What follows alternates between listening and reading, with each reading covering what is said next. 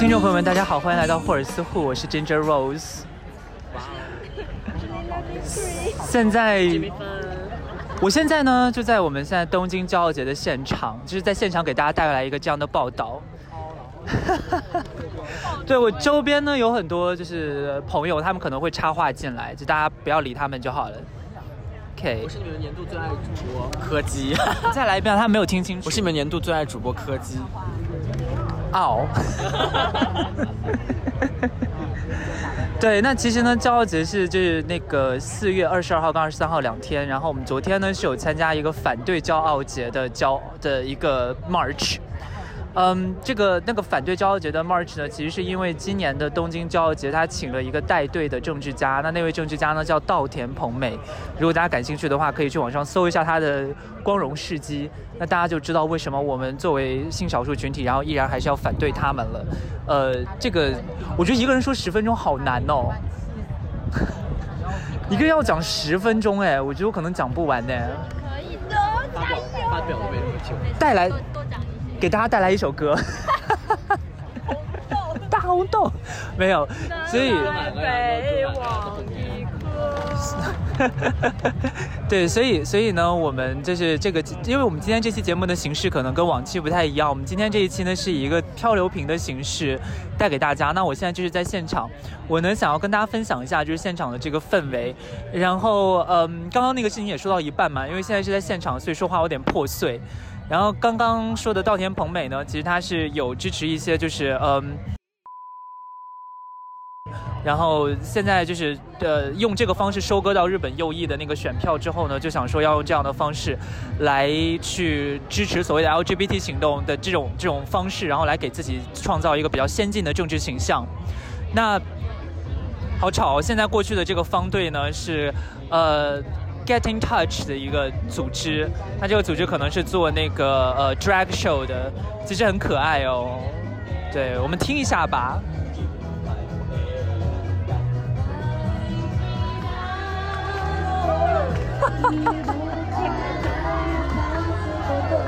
Lip sync 耶。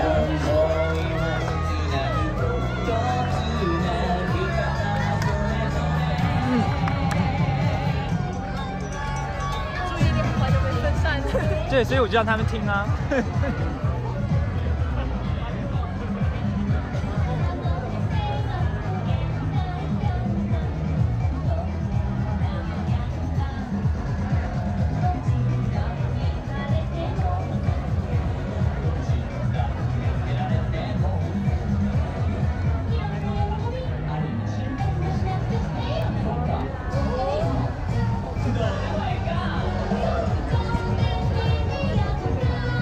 这个背景音真的很大声，我觉得大家可能之后都听不清我在讲什么了。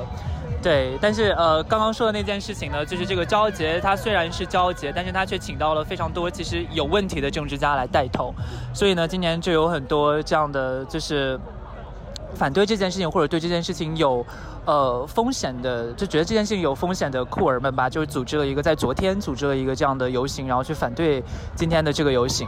那所以呢，我们其实是参加了昨天那个游行。那今天这个呢，就是我们在这边说来看一下它到底是一个什么样子。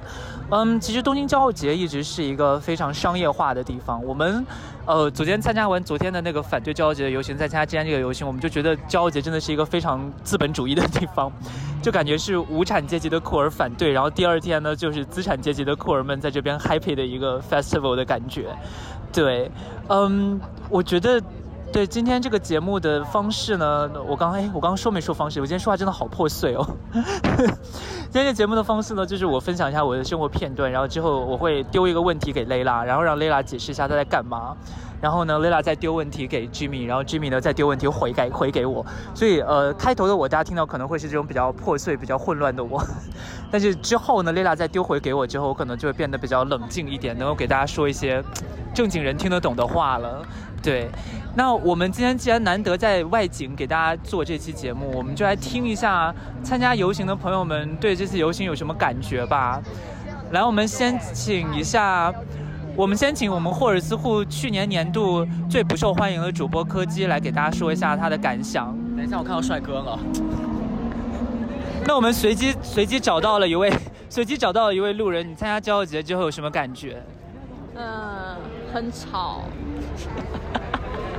就是看到一场狂欢，但是狂欢跟这些人和本来在这里面的人其实没有关，什么意思？这里的人跟本来在这里的人没有关？就是就是当事者和这些来玩的人其实关系并不大，包括这些企业呀、什么的，你可以看到一场盛大的资彩虹资本主义的狂欢，对。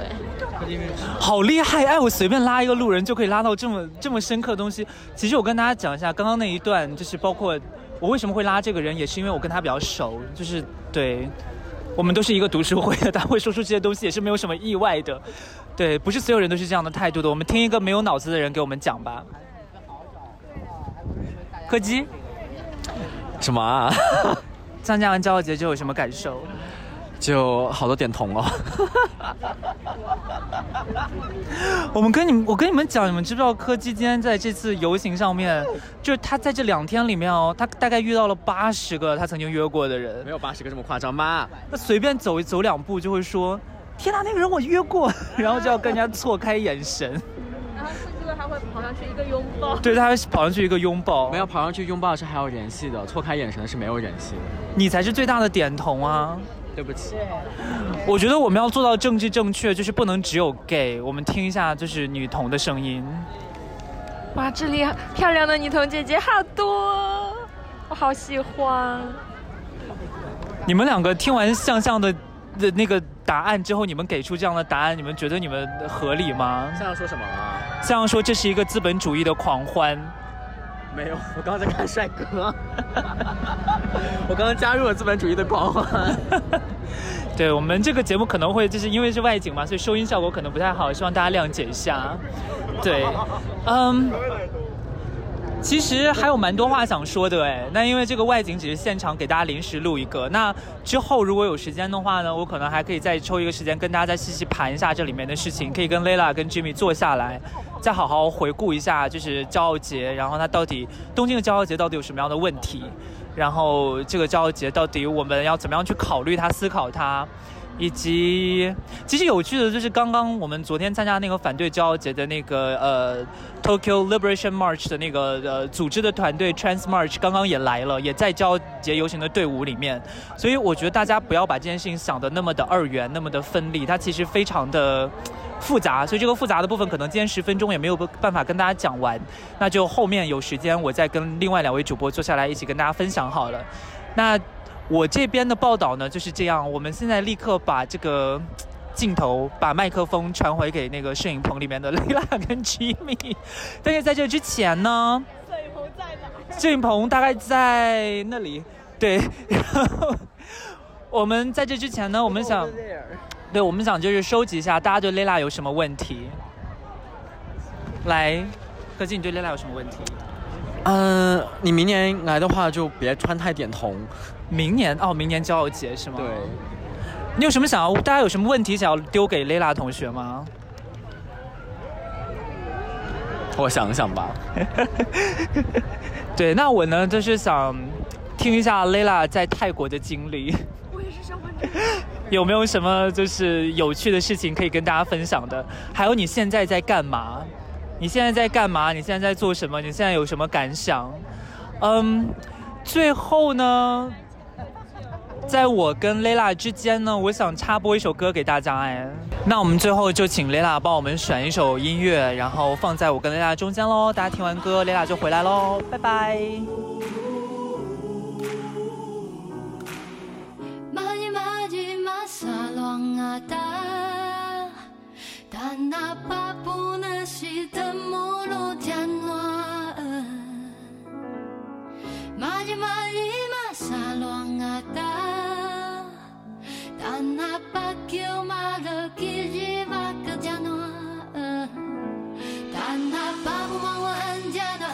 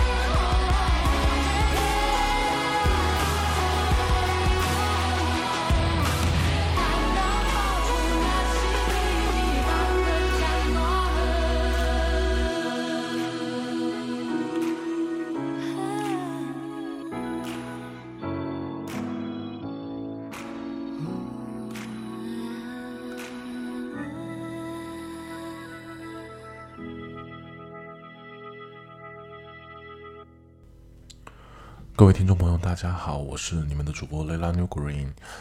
感谢 Ginger 从现场发回来的报道。是的，没有错，我又回来啦。现在是凌晨的一点五十二分。对，没错，我刚刚又醒了。我现在，嗯，心情的话是刚刚睡醒了，看到了，呃，Ginger 给我发过来的音频，然后我马上起来录制一下这一段。对，整个从四月开始呢，我就出去玩了两个星期，差不多。对，在国内的话，我去了一趟，呃，云南大理，然后，然后，嗯，跟我妹紧接着又去了一趟泰国，啊，跟大家聊一下我这两次的经历吧。对，首先去云南的话是跟我的两个朋友一起，也特别的临时。本来呢，其实我没有任何的打算。我是一个不太喜欢做计划，但是呢，又在计划中又需要有一点点嗯时间去想我要有计划的这个的感觉。因为我的朋友已经安排好他们整个云南的自驾游的行程。对我们去云南呢是做了一个自驾游。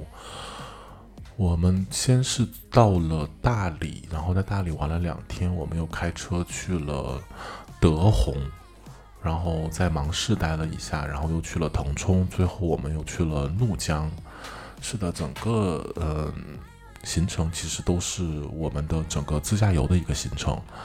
呃，整体的话，其实感觉还是一个比较嗯怎么讲，很舒服的一个感觉。然后因为我的两个朋友他们是定期都会去玩嘛，然后这一次我也是一个临时加入的一个状况。跟他们在一路上，我们在大理待的那几天呢，没有过多的去做一个，就是我们像普通游客一样去什么景点之类的。然后我们都会在一些地方去，呃，就是走走停停，然后看一看有没有一些嗯可以拍照或者是好吃的一些地方。当然了，我觉得我个人的话，在整个旅行中是。嗯，一个摆烂的状态，因为我一直坚信着，如果你没有做计划的话，在整个旅行里面，你是一个就是接受者的话，就嗯，随着他们的计划走就好了，没有必要去做一些行程的调整。对，在我们之前的节目我也聊过这个事情。如果就是我是做计划者的话，我希望大家还是就是 follow 我的计划，没有错，对。但是呢，如果是你跟着别人计划走那，就做一个听话的人，就走就好了。所以说，整个过程我是一个很放松的一个状态。就跟他们回来的话，嗯，我觉得很放松。整个旅程，嗯，没有太多的压力，也不是说我们今天就是一定要怎么怎么样，或者每天都是睡得自然醒之后，然后再再说要不要出去。云南整个是我特别喜欢那个地方，哎，真的不敢相信我是第一次去大理，这么多年。虽然说我的家跟大理很近，但是这真的是我第一次去，所有的地方都是我第一次去。大理、芒市、腾冲和怒江这四个地方都是我第一次去，真的特别的奇妙。我觉得整个过程，对，然后就是我们第二。天去了芒，哎，不是第二天，第三天去了芒市。然后芒市是一个特别小的一个城市，然后整个作为在边境城市里面，感觉特别，嗯，怎么说呢，很小的一个城市吧。我觉得整个商业其实它还没有恢复起来。然后我们去了看了一下那边的一个金塔，感觉跟我在缅甸看的那个金塔的感觉其实其实是差不多的。然后虽然说没有就是缅甸金塔那么大了，但是整体的那个呃氛围还是很不错的。接着我们又去了腾冲，对，腾冲大家都知道，腾冲就是以温泉为主的一个地方嘛。然后嗯，我们没有泡温泉，是的，没有错，我们只是去看了那个热海公园，然后觉得那个城市实在是太无聊了，然后我们就走了。谁要在大热天四十多度，快四十度的样子去泡温泉呐？热都快热死了。对不对？然后我们最后到了芒市，哦，不对，错了，最后到了怒江。怒江就是那个云南六库的怒怒江，然后那个城市特别像我出生的一个地方。对，然后那个城市里面有很多嗯比较好玩的事情。我们整呃，我们去了呃一个在。海拔特别高的地方有一个基督教的教堂，那是我整趟旅行中印象最深刻的地方。一个怒族聚居地，然后呃，怒族的话，其实他们在那个地方也就两百多个人，然后小小的一个山上，我们从怒江市里开车过去都开了将近一个多小时的样子吧。对，然后那里面有一个嗯基督教堂，你都没有想到，在一个海拔特别高的地方，对面就是我们的中缅边境的那个山，叫叫什么来着？我有点忘了，叫贡嘎。什么山之类的，对，稍后我在评论区里面做一个补充吧。其实我也忘了。然后整趟旅行下来，嗯，跟两位朋友其实聊得也蛮开心的，因为我们也很久没有见了嘛。对他们是一对情侣，然后很放松，嗯，对。然后我刚从云南回来一周，啊，什么回来一周？然后我刚从云云南回来，嗯，两天吧。然后我妹就是临时拉着我要去泰国。我觉得这个事情真的实在是太疯了，因为我妹之前跟我说过，泰国的就是泼水节期间会有很多很多的音乐节。然后呢，我当时是会觉得，因为我想着我们两两大家人如果一起去的话就没有什么问题，还好。后来的话，因为一些原因嘛，我小姨他们也去不了，然后我就把这个事情当时就就算了。然后我妹的话就是在。泼水节的前一天，因为泰国泼水节是四月十三号、十四号、十五号，应该是三天对。然后我妹就在十四、十二号那天下午，突然给我打电话说：“哥，要不要我们就临时去？”然后我就说：“给我十分钟考虑一下。”对，然后我们就临时买的机票，当天下午临时买的机票就去了，坐的第二天早上的航班。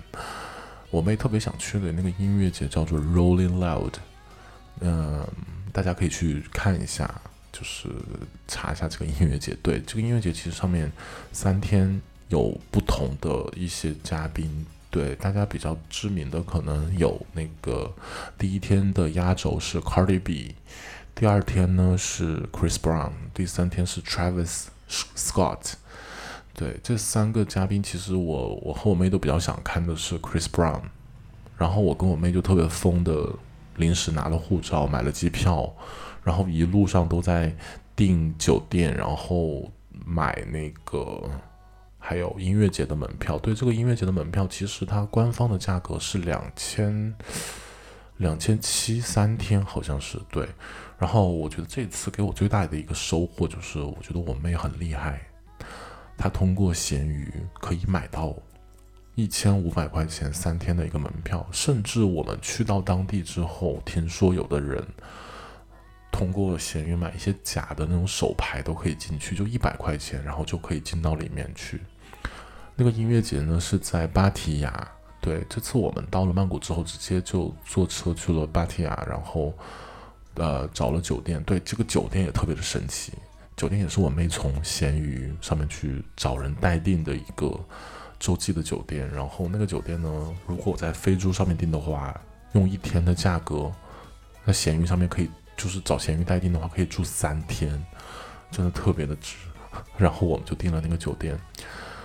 然后这个音乐节其实因为我感觉是就是直人会比较多一点，就是可能顺性恋的，对，应该是应该是这么讲哈，会比较多一点，就是帅哥美女。直男直女会比较多，当然了，我去到现场看的时候，确实也是这个样子。因为泰国的话，现在就是很热嘛，然后正好是泼水节。当然，当然那个泼水节的时候，就是我们在音乐节上其实没有什么泼水，因为我们第一天到了，其实已经下午快四点了吧，然后我们已经有点赶不上那个开场。当然了，那些热场的嘉宾，音乐节一般从下午三点到晚上十二点这个样子。第一天我们去了，就想去看一下，主要想看一下 Cardi B。然后我跟我妹去了之后，然后我们到达现场，呃，因为很堵，我们找的人拼车。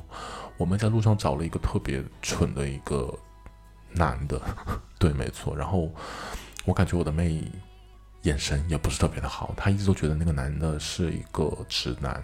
呃，不对，他觉得那个男的是一个 gay，就因为他穿的粉红色的鞋子。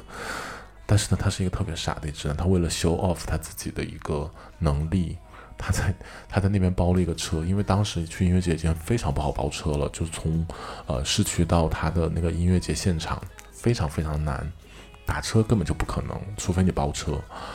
然后他找了一个泰国的妹子，嗯，通过他的关系帮他包了一个车，然后我们坐那个车到了现场之后，已经是快六点了。我们到的时候正好看了一个叫做 BB 的一个现场，韩国的一个叫呃 Higher Music 的一个集团一个 group，他们那个，然后那个女生，我通过这次音乐节认识了她，我觉得这个女人特别特别的酷，我真的强烈推荐大家去听一下 BB 的 The Weekend。那首歌，她的现场呢也非常的好，对。然后第一天当然的重头戏就是我们的 Cardi B，我们的卡姐。我们 Cardi B 在现场呢，他其实唱了很多很多的歌，但是最耳熟能详的当然就是大家知道那一首 WAP WAP，是全场大合唱。然后第一天就这么结束了。第二天呢，我跟我妹就是在主要是要去看那个 Chris Brown。整体的话，就第二天也没有什么特别的，也是去坐了一个人的车，然后去到会场，然后去看 Chris Brown。但是呢，Chris Brown 就是，我们就冲到了第一排，对，没有错，我们冲冲到了整个演唱会的第一排去站了两个小时，因为要提前去占位置嘛。去看了 Chris Brown，整个是我真的青春的一个回忆。从他的开场，然后到结束的每一首歌，也不说每一首啦，基本上百分之五十的歌我都是听过的。然后整个的话氛围非常的棒。然后他那边有个 VIP 区，据说那一天呢还有就是朴宰范。对，这次我觉得让我大开眼界的还有朴宰范这个人，J Park，不知道大家有没有听过这个人。J Park 他他也在当天，因为当天下午还有 Jessie 嘛，他是跟 Chris Brown 同一场的，然后他们两个人也是合体表演了一下歌曲。当然，Chris Brown 给我的感觉就是，虽然说他已经这么老了，哎，也不能这么讲。对，Chris Brown 其实比我就小一岁哎，然后他在舞台上整个感觉的少年感还是有，虽然说他在。呃，他在零几年的时候打过我们的瑞瑞，对，没错。但是这边还是很可惜，对，家暴是不可取的这种事情。我跟我妹整场听下来，第二天是最嗨的，然后整个人就非常的精疲力尽。然后第三天呢，因为 Travis Scott 是，我都没有想到第三天真的很疯狂，全都是直男，真的非常的多。整个音乐节呢，全部充斥着那种就是。那种对你懂的，没法讲。然后他在那个第三天，那个那个 Travis Scott 真的太多人了，人多到我们最后都没有没有办法挤进去，我们就在外面稍微看了一下。这次音乐节我还学到一个单词，叫做 Mosh Pit。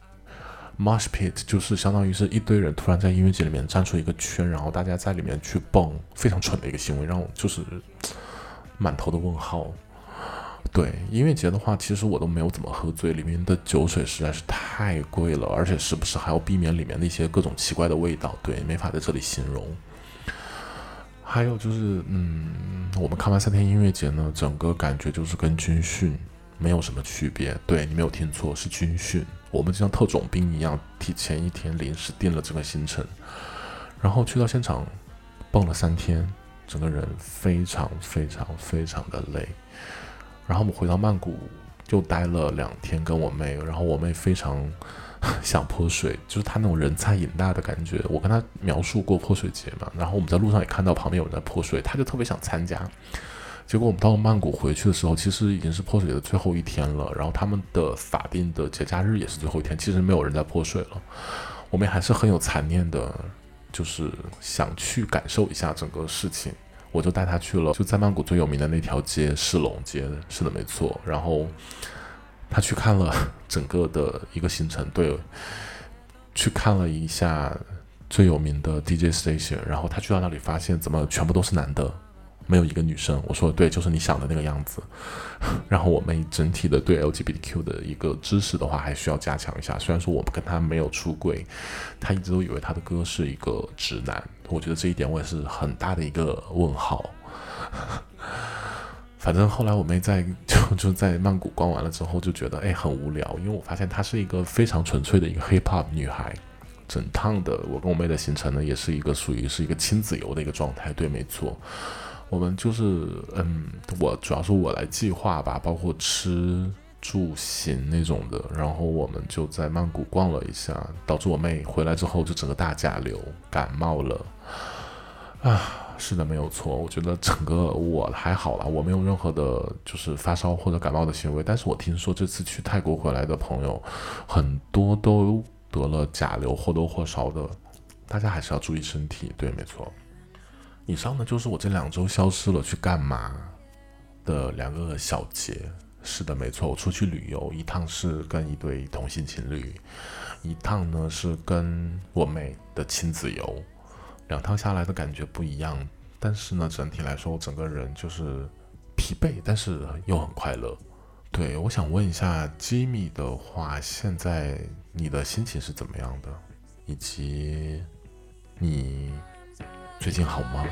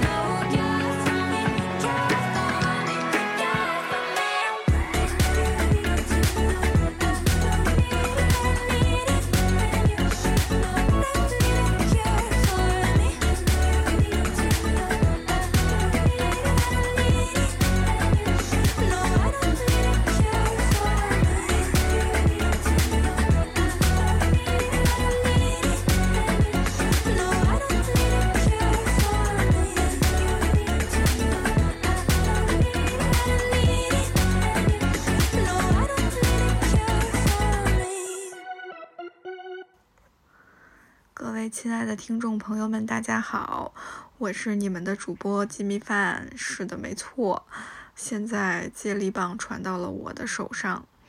嗯，我呢就来和大家聊一聊我的近况。嗯，第一次自己对着这个麦克风来 solo，我觉得感觉还是挺奇怪的，因为平时都是有两位主播一起，然后大家一起聊就会比较热闹。像我呢，我就是可能熟悉我们的听众朋友也知道，就是我本身表达能力就没有其他两位主播那么好，我平时就属于那种嘴比较笨的人。所以有的时候在和别人发生冲突的时候，我不是特别能够顺畅的表达自己的想法，以至于就是吃了很多亏，也生了很多闷气。所以呢，就是其实这也是为什么我们会呃开设这个电台的原因，就是我们想要。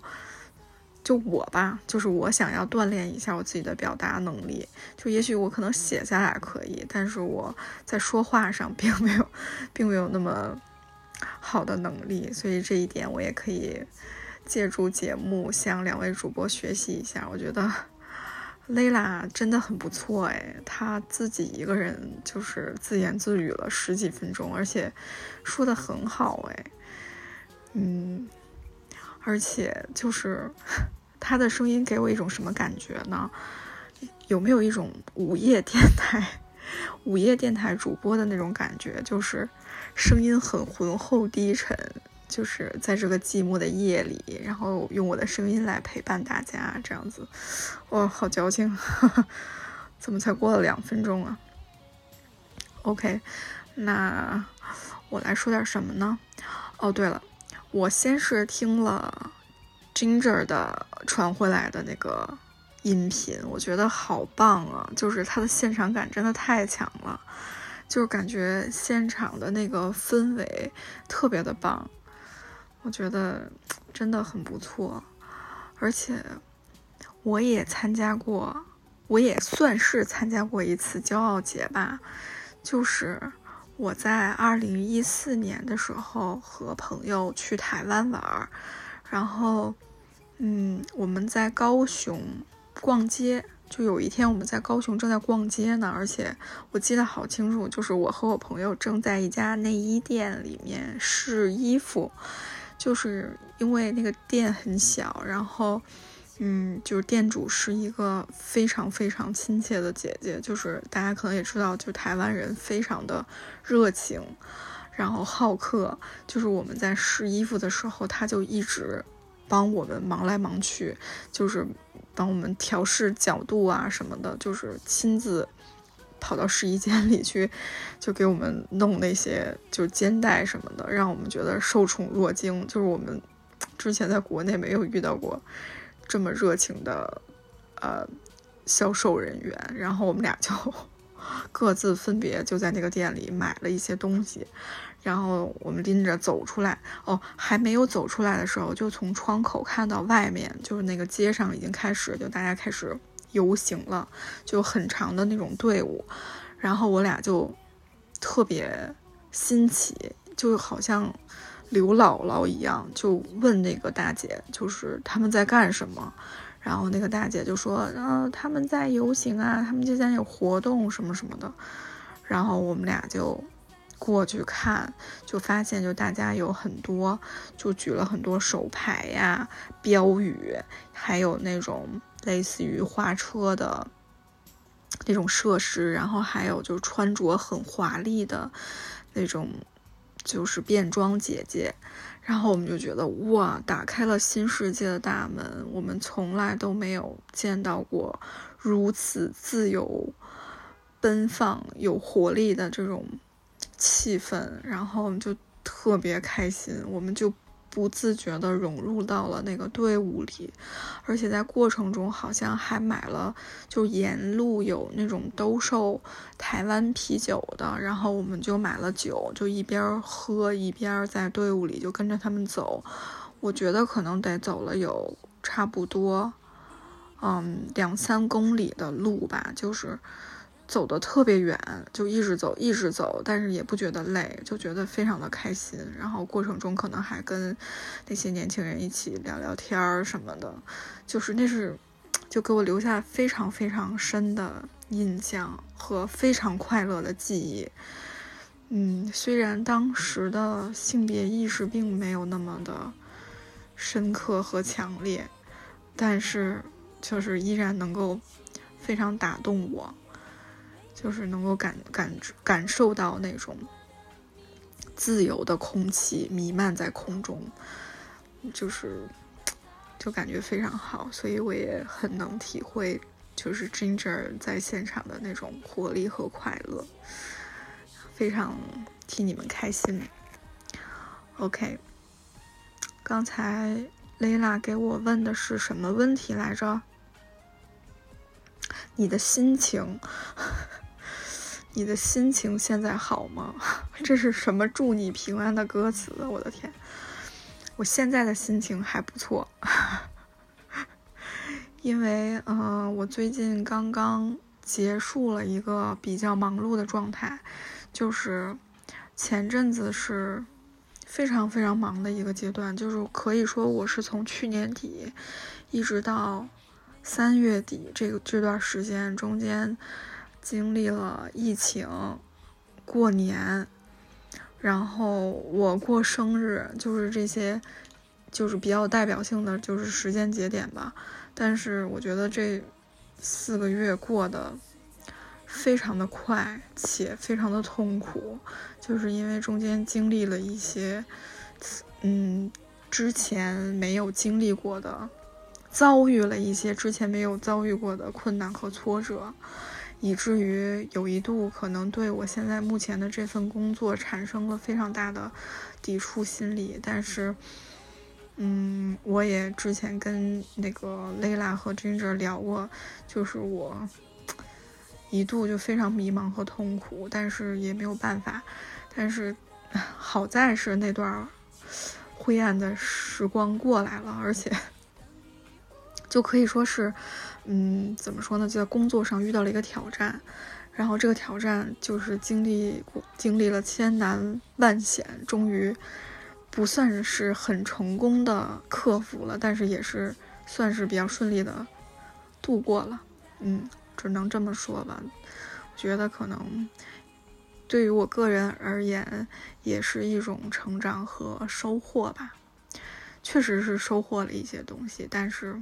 也不想再经历一遍了，嗯，所以呢，就是忙过之后，最近就不是那么的忙了，所以还是有一些空闲的时间可以做一点自己想做的事情。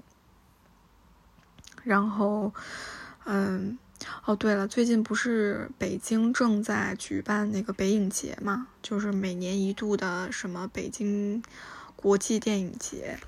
然后我就跟风买了一几张，就抢了几张那个电影票。上周五的时候，我就去看了北影节的一一场展映。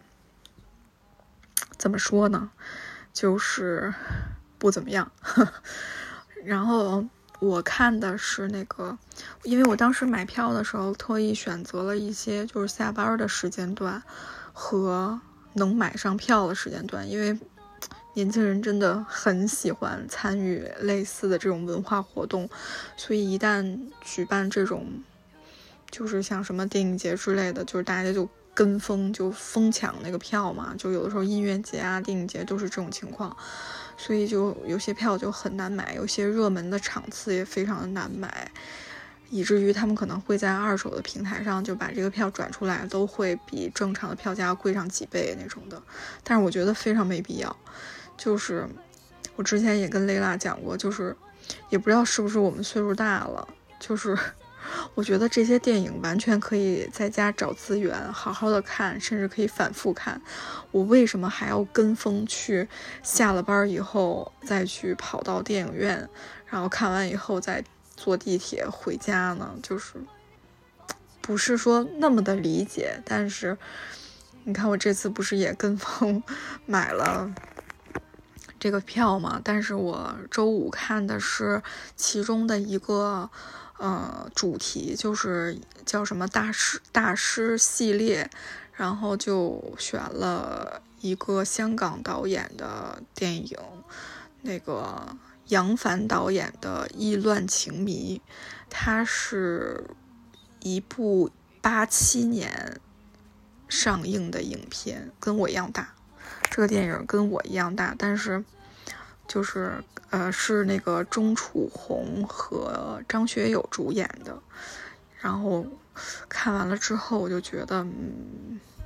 他是为什么能被选入北影节的片单呢？我不是特别理解，因为剧本实在太差了。就是他片头还致敬了希区柯克，但是就是整个过程它是有一点悬疑浪漫色彩的那种，嗯，就是。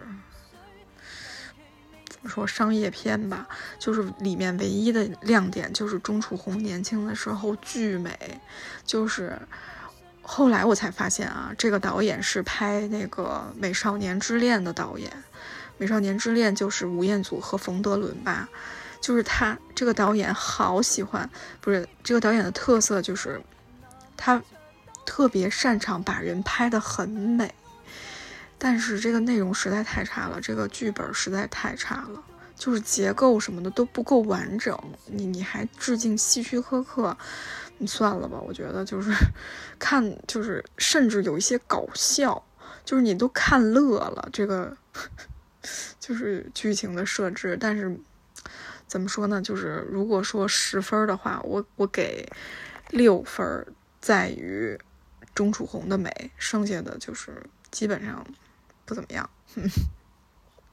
啊，这就是我前一阵子看的这个电影。然后，嗯，还有一个就是我有一次有一天那个开车上班的时候。那个听广播，听广播，我好老的表达，就是听播客。然后，呃，有一个播客叫文化有限，就是我听文化有限那个电台里正在讲那个撒哈拉的故事。嗯，然后我就把那个撒哈拉的故事找出来，就重新读了一遍。因为我小的时候非常喜欢三毛，而且我觉得就是三毛他。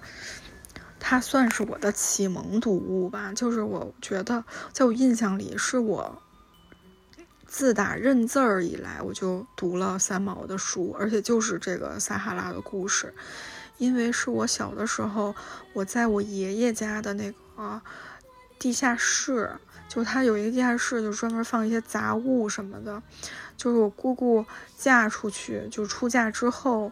然后姑姑的很多东西就被放在那个地下室里，包括她的一个书架。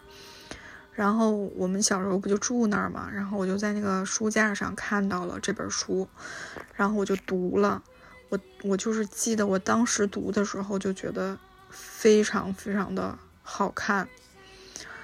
然后呢，就是好像我初中或者高中的时候，就是又。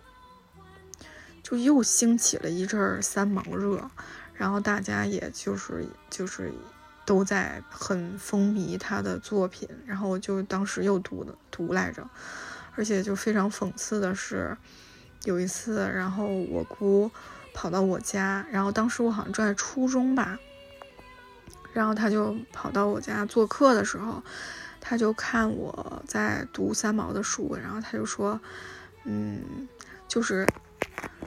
怎么说呢？就是他当时的表达的意思，就是说你在该用功学习的年纪，不该读这些就是没有什么意义的，呃，叫什么闲书。他就是觉得，一个是他认为就是三毛的文学造诣没有那么的深，就是他写的东西都是根据自己的经历或者经验来。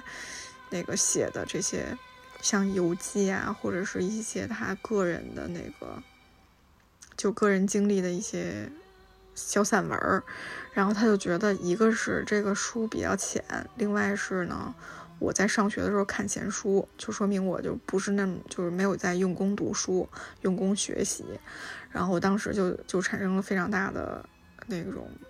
抵抗就是叛逆心，我就是当时很生气，我就觉得我父母都没有管我，你凭什么？对我当时就是有这样的想法。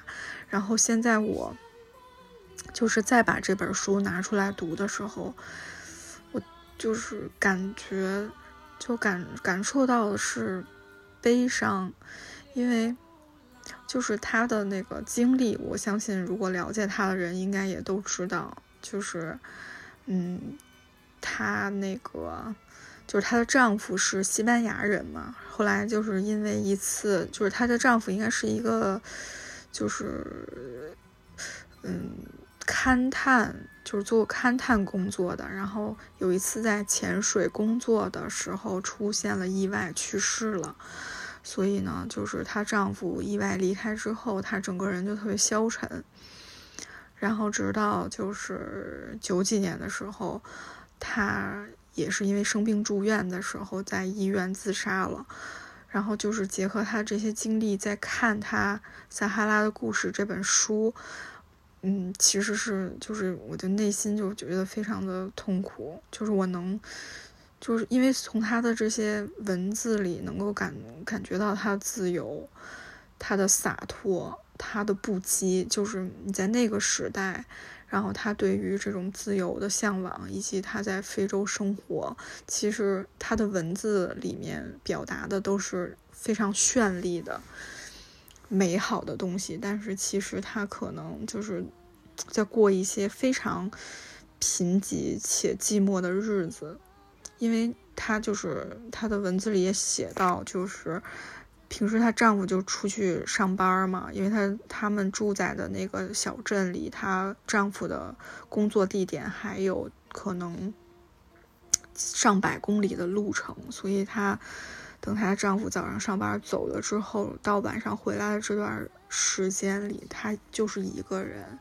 可能买菜、做饭、打扫屋子，然后，呃，写写书，然后给家人写写信。其实我相信，本身这个地方条件又很差，然后我我相信他是很寂寞的，但是他的文字又这么的美，就会再结合他后面的境遇，我就看得非常心痛。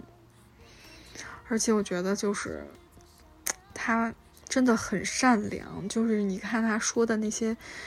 嗯，他的书中描描绘的那些东西都都让人觉得非常的感动。你想，就在那么一个相对落后的地方，然后她有的时候会开车去接她丈夫上下班儿，然后在这个过程中，她遇到当地人，比如说，呃，那边的人就本身是就是居住条件很差。有些就是直接住在帐篷里，就类似于游牧民族的那种。然后他碰碰到一些就是赤脚走在路上的人，他都会主动去载他们一程。然后一般情况下，可能他就是家属会不太。愿意，毕竟是自己的车嘛。然后当地人又没有条件经常洗澡啊，或者什么，而且他们还有的时候还带着羊，然后他就会把就是人和羊一起放，就是请到车里，然后带他们走一程。我就觉得真的是非常好、非常好的、非常善良的人，非常善良的夫妻，而且他们能遇到彼此也真的很幸运，就是。三毛的丈夫也是一个非常支持她的伴侣，就支持她做的一切决定。我觉得这种亲密关系在现在也是很难能能再遇到了。这就是为什么，就是她丈夫出现意外之后，她会那么的悲痛。哎，我觉得真的挺挺令人唏嘘的。就是小时候读这些，根本就没有体会过。这样的感情，只是觉得哦，好有趣。他的文字是，就是它里面文字描述的世界是我从未见过的，从未感受过的世界。我只是觉得新奇，但是当我再重新读的时候，我就会 还挺伤感的。嗯嗯，我我竟然自己 solo 了将近二十分钟，我可真了不起。嗯，那就说这么多吧，也我们我们几个人减加在一起，估计可能时长也都差不多了。如果大家喜欢我们这种 互相写信写怎么说交换日记的这种形式呢？嗯，也可以随时告诉我们，然后我们会不定期的用一些比较新颖的方式给大家呈现出更好的节目内容。当然啦，我还是比较喜欢跟两位主播一起聊天的感觉。嗯，那我就先说到这儿吧。然后，对，还有还要给。Ginger 提问，我想给他的问题是，嗯，我有两个问题想问。第一个问题是，因为，嗯，大家都知道真真老师是做学术研究的嘛，嗯，而且他经常会带我们，或者是，嗯，给我们一些，就是比如说他研究方向的一些书籍和，反正各种材料给我们学习。但是有一些东西确实是，就是。他讲起来，他给我们讲的话，我们就会非常乐意去听。但是如果让我自己去看的话，就像是我，比如说上周的时候，我有一点时间，我前阵子就很累，我就不想再看一些非常动脑的，或者是非常需要静下来去研究思考的东西，我就会会想要选择一些浅显易懂的、轻松愉快的东西去读去看。所以我想问 Ginger 的是，嗯，怎么才能抵抗在做学术研究中就这种枯燥和 寂寞的感觉？就是当然，也许人家足够。就是这是他的工作，同时也是他感兴趣的领域，所以他可能不会觉得枯燥。那么，就是对于我们普通人来讲，我们是如何能够抵抗在这些就是枯燥乏味的学术文献中获得乐趣呢？这是我的问题。然后还有第二个问题就是，Ginger 今年嗯有机会能回国吗？因为我们 现在我们三个就是各处一方，然后未来 Layla 也会去日本，就跟 Ginger 相遇，然后我也不知道我们三个什么时候才能再合体，所以我就想问问，今今年有可能回国，我们能够见面吗？这就是我的问题。谢谢大家的收听，拜拜，我是吉米饭。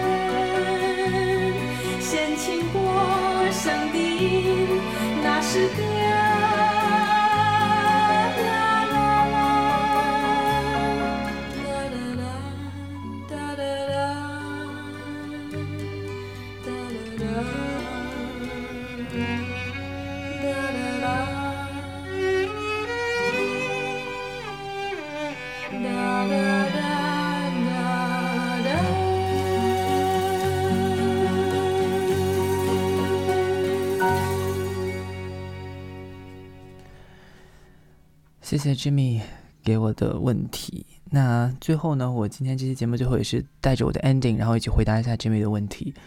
终于回到棚里面了，声音一下子变得质量特别高，有没有？嗯，第一个问题呢，关于就是学术文献的事情，我其实是觉得，嗯，学术文献这个事情吧，怎么讲？因为其实就像 Jimmy 讲的，对于我来说，它是一个工作，然后。嗯，而且也是一个我本身对它还比较感兴趣的工作，所以呢，我在读这些文献的时候，读起来相对来说会比较 OK，对，嗯，所以我其实没有什么特别，呃，那叫什么，就是嗯，困难的地方在这个上面。但是确实，如果说作为那个，嗯，怎么讲呢？如果说作为非呃，非学术研究者来说的话，读起这些书来可能确实会有一点点辛苦。不过我个人觉得啊，嗯，这个部分其实没有什么特别大的问题。就比如说啊，我们也不一定非要让大家去读，大家其实也没有必要去读那种就是非常嗯深刻的学术文献。所以呢，其实一些，比如说像是，因为你比如像我们之前为什么上野千鹤子他可以的书可以在国内就是那么火，其实也是因为他写东西的方式，就尤其是一般来说啊，像这种学术文献，嗯，就算它是博士论文或者是硕士论文，但其实出版之后，那个相应的编辑都会对那个书进行一些调整，所以在调整的过程当中，他会把那个呃内容变得更加的亲民，更加的好懂，然后更加的容易让人产生兴趣。所以呃，你像很多时候很多学者他。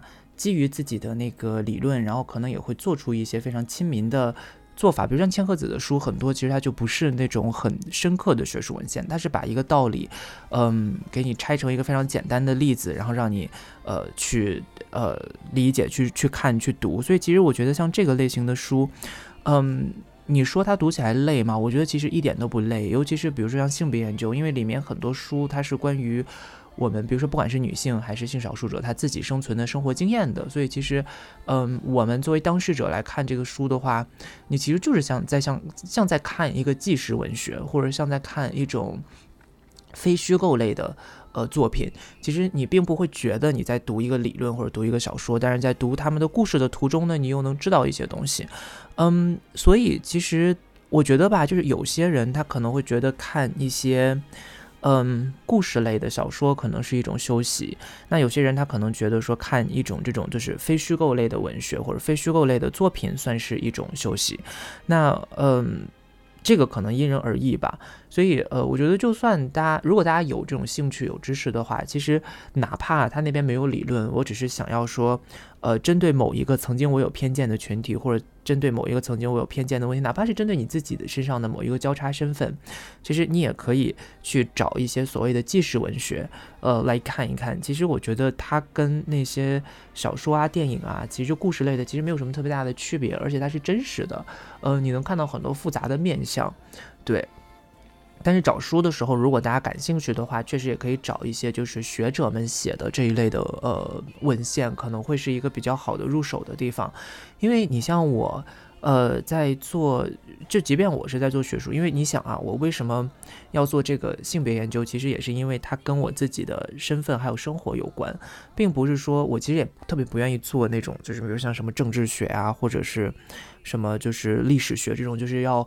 嗯，拿那些非常正经的理论，然后去去分析的人的的那种学科，所以我是，所以我才为什么选这个学科嘛？因为其实就算我现在在，即便我是在工作，我读的东西，它也能帮助我对这个世界有一个新的认知。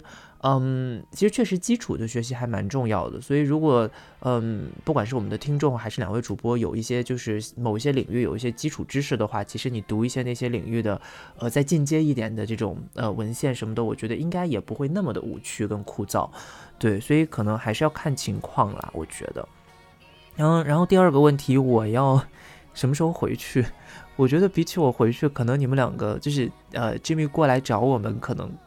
更现实一点呢，我是这样想的啦。因为最近我们，因为至少这一年时间，就是现在开始的这一年，我可能要集中在毕业这件事情上面。嗯，因为毕不了业，就什么事情都开始不了，所以一直卡在一个很尴尬的呃位置上面。那我是打算今年好好把论文写完，然后毕业的。那如果能这段时间里面可能就没有办法说真的抽出一个时间去回国啊，或者怎么样。大家你们也知道我现在有多忙，嗯，所以呢就也没办法。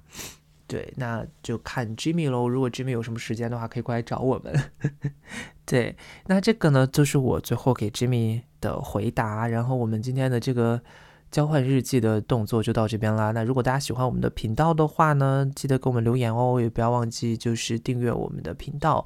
那今天的入群关键词呢，就是交换日记好了。然后大家如果对我们，如果想跟我们聊天，或者想跟我们有更深层的交流的话，可以在 show notes 里面找到 Layla 的微信，加他之后呢，告诉他我们的入群关键词，那他就会加你入群啦。入群之后就可以跟我们的粉丝们一起交流了，包括我们也会都会在群里面哈。OK，那我们的节目呢，今天就先到这边啦。最后呢，我们给大家送上一首来自张惠妹阿妹的《听海》。因为就是为了那句歌词，我们才录了这个节目嘛。就是写信告诉你，今天海是什么颜色。今天是阴天，那东京这边的海，我猜应该是灰色的吧，就是不想说。OK，那我们一起来听一下张惠妹的《听海》。节目今天就到这边结束啦，谢谢大家的收听，我是 Ginger Rose，我们下次再见，拜拜。写信告诉我，今天海是什么颜色。夜夜陪着你的海，心情又如何？灰色是不想说，蓝色是忧郁，而漂泊的你，狂浪的心停在哪里？写信告诉我，今夜你想要梦什么？